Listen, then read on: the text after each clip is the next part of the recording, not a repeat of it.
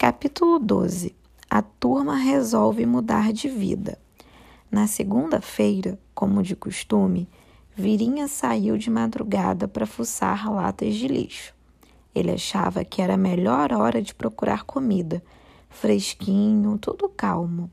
As famílias donas do lixo dormindo em paz.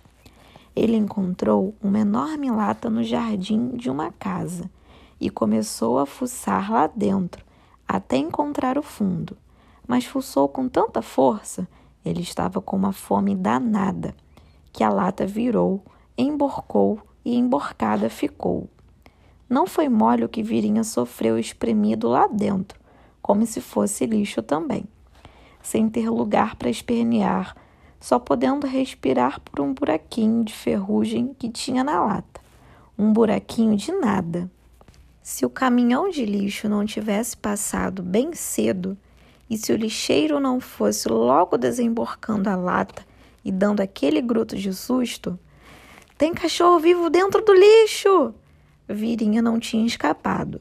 Saiu tonto lá de dentro, cambaleou até a praia e foi preciso um banho de mar um bocado comprido para ele acalmar o nervosismo e se sentir limpo daquele lixo todo.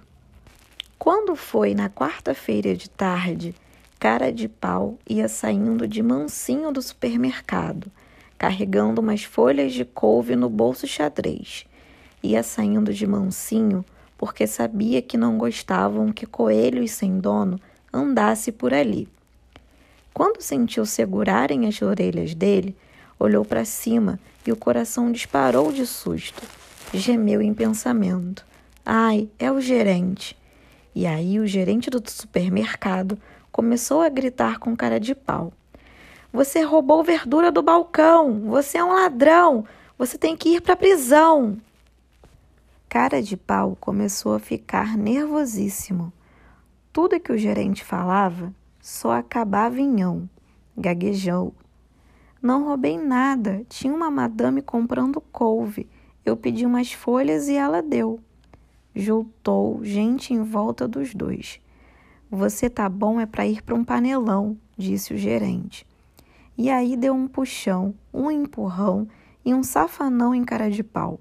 Ele só faltou morrer de nervoso. Tudo que o gerente fazia também só acabava em ão. Se não fosse a tal madame ter visto aquele ajuntamento e ter, e ter ido saber o que havia, ele está falando a verdade, sim, senhor gerente. Fui eu que dei a couve para ele. O tal do ão, ão, ão ia ficar pensando que o cara de pau era mesmo um ladrão e tinha que ir ou para a prisão ou para o panelão. Ainda hesitando, ele soltou as orelhas do coelho. Cara de pau não perdeu um segundo. Saiu que nem um foguete e tão apavorado que nem se lembrou de dizer muito obrigado para tal madame. Chegou no barraco de língua de fora e só depois de bater muito papo com os colegas é que o susto foi passando. Como se tudo isso fosse pouco para a semana, quando chegou sexta-feira, Flor e Latinha estavam na praia cantando, ou melhor, Latinha estava fazendo uns versos que Flor ia decorando quando ouviram um pessoal gritando assim: tem vira-lata na praia fazendo bagunça. Chama a carrocinha. Latinha, que tinha gênio forte, logo se zangou.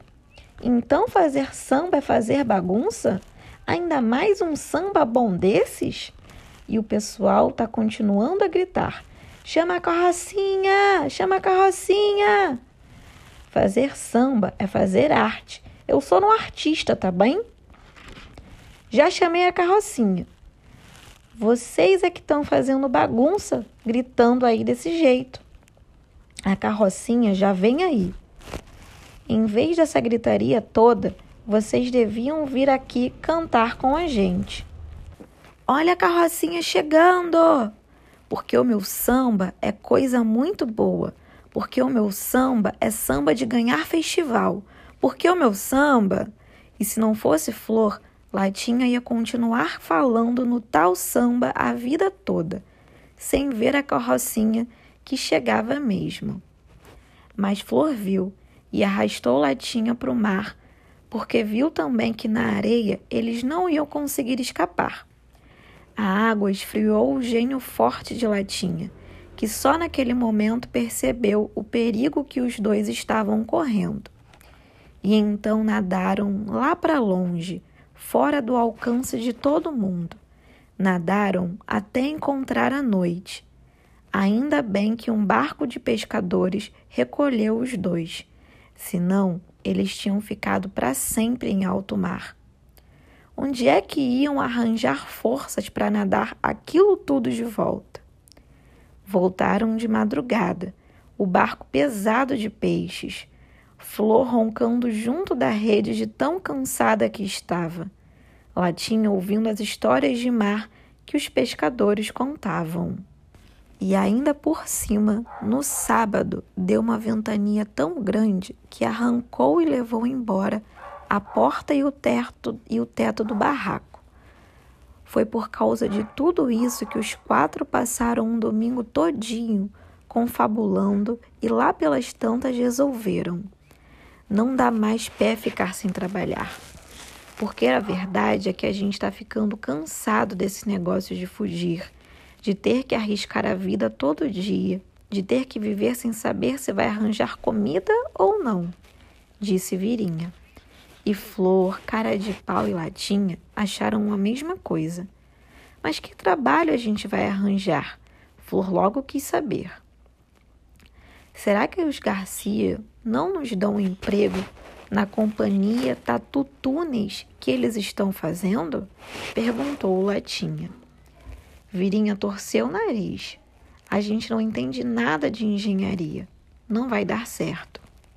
Quem sabe nós vamos para o zoo, arriscou o cara de pau. Todo mundo diz que lá eles tratam um bocado bem dos bichos. Latinha se impacientou. Jardim zoológico não aceita cachorro nem coelho para trabalhar, seu bobalhão. Acho que a gente devia tentar vender os sambas de virim e latinha, sugeriu Flor. A impaciência de Latinha virou desânimo. Ora, nós já tentamos tantas vezes, mas tudo quanto é comprador de samba vai logo dizendo: é samba de cachorro? Então nem quero ver. Samba de cachorro não pode ser bom. Foi quando Virinha teve uma de suas ideias. Vamos trabalhar no circo? Os outros arregalaram cada olho assim e no princípio nem entenderam. Como é que é? Bom, eu bolei isso porque, de repente, me lembrei do sucesso que o nosso bloco fez no carnaval.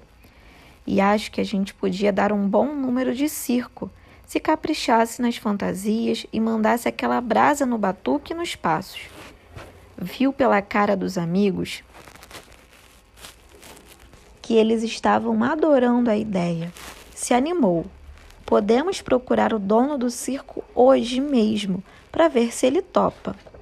Mas nós nunca trabalhamos antes, disse Flor. E daí? E daí a gente não sabe tratar de negócios, ué. Como é que vamos trabalhar se a gente não sabe quanto nosso trabalho vale? Se o Voz de Cristal estivesse aqui, a coisa era diferente. Ele está habituado a trabalhar lá no zoo, opinou o cara de pau. Vamos lá pedir conselho para ele? perguntou Latinha. E foi só acabar a pergunta que todos já saíram correndo. No jardim zoológico, eles foram encontrar voz de cristal gemendo. Ando com uma dor horrível no pescoço, não sei porquê. Deve ser gripe que vem aí.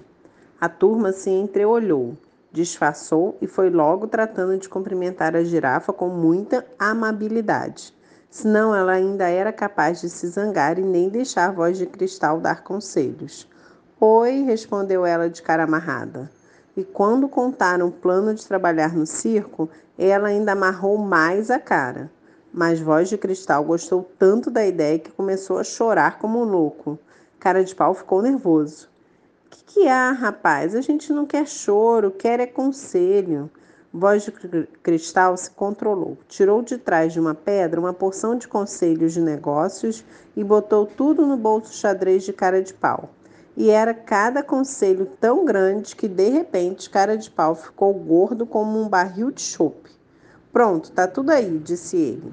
A turma se despediu e na despedida a Flor suspirou. Pena que você não esteja junto com a gente, voz de cristal. Ninguém puxa da cuíca tão bem quanto você. Naquela hora, a girafa só faltou morrer de tanto amarrar a cara e nem respondeu ao tchau da turma. Assim que voltaram para casa, começaram a gastar os conselhos que estavam no bolso xadrez. Ensaiaram o número durante muitos dias, capricharam nas fantasias. Arrumaram emprestados um tamborim, um apito e um pandeiro de qualidade muito boa. Flor cansou de fazer exercícios vocais para ficar mais afinadinha do que nunca. Quando tiraram do bolso o conselho dos exercícios vocais, encontraram as belíssimas penas de avestruz que Voz de Cristal tinha posto lá dentro, disfarçadamente. Então, em vez de fazer leque de penas de galinha, Virinha usou as penas da antiga namorada de Voz de Cristal para fazer um leque espetacular. Só depois de tudo isso é que foram falar com o dono do circo e acabaram combinando uma exibição pra, para aquela mesma tarde. Na hora da apresentação do número, mandaram uma brasa tão quente que cara de pau acabou engolindo um apito e Virinha quase se desconjuntou de tanto que de tanto passo complicado que fez. Mas valeu a pena. O dono do circo adorou o número e resolveram contratar os quatro. A turma então tirou do bolso xadrez o conselho: quero o que em troca. Foi Latim que tomou a palavra e falou assim: Meu caro senhor dono do circo, estamos achando a coisa mais bacana do mundo essa história do senhor ter gostado do nosso número e querer que a gente trabalhe no show. Mas o negócio é o seguinte: nossa vida não tá sopa. Vivemos fugindo da carrocinha, da antiga dona da flor. Vivemos numa viração danada para arranjar comida. Imagine o Senhor que o vento levou o teto e a porta do nosso barraco e ainda por cima. Virinha já na maior impaciência. Ele sabia que quando Latinha começava a falar, a coisa ia longe. Cochichou as carreiras. Vai logo ao que interessa, vai logo ao que interessa. Aquela interrupção fez Latinha perder o fio do que estava dizendo. Saiu então pelo picadeiro procurando o fio e deixou todo mundo esperando. A turma ficou nervosa, é claro. O olho de Virinha piscava que só vendo. E cara de pau deu um suspiro tão fundo que o apito que ele tinha engolido apitou lá dentro dele. O dono do circo achou aquilo muito engraçado e desatou a rir, pedindo para cara de pau suspirar outra vez. Cara de pau suspirou e o apito apitou. Repetiu a experiência uma porção de vezes e o apito apitava sempre. O dono do circo rolava de rir. Virinha e Flor começaram a rir também. Só cara de pau não achava a menor graça e estava mais sério do que nunca. Tinha compreendido que ia ter para o resto da vida um suspiro apitado e sabia muito bem que suspiro apitado é coisa que ninguém leva a sério. Latinha acabou achando o fio. Voltou e recomeçou. De modo que, meu caro senhor dono do circo, o negócio é o seguinte: a gente trabalha para o senhor em, em troca de quatro coisas. Primeira, comida, três vezes por dia. Mas se o senhor quiser dar mais, a gente não se incomoda. Cresceu virinha mais que depressa. Segunda, morar aqui no circo. E Flor já foi pedindo, com um sorriso muito amável. Mas um lugarzinho bom, viu? Que nem a comida. Terceira coisa, seguro de vida e defesa contra acidente. Explica melhor esse negócio de acidente, cochichou cara de pau.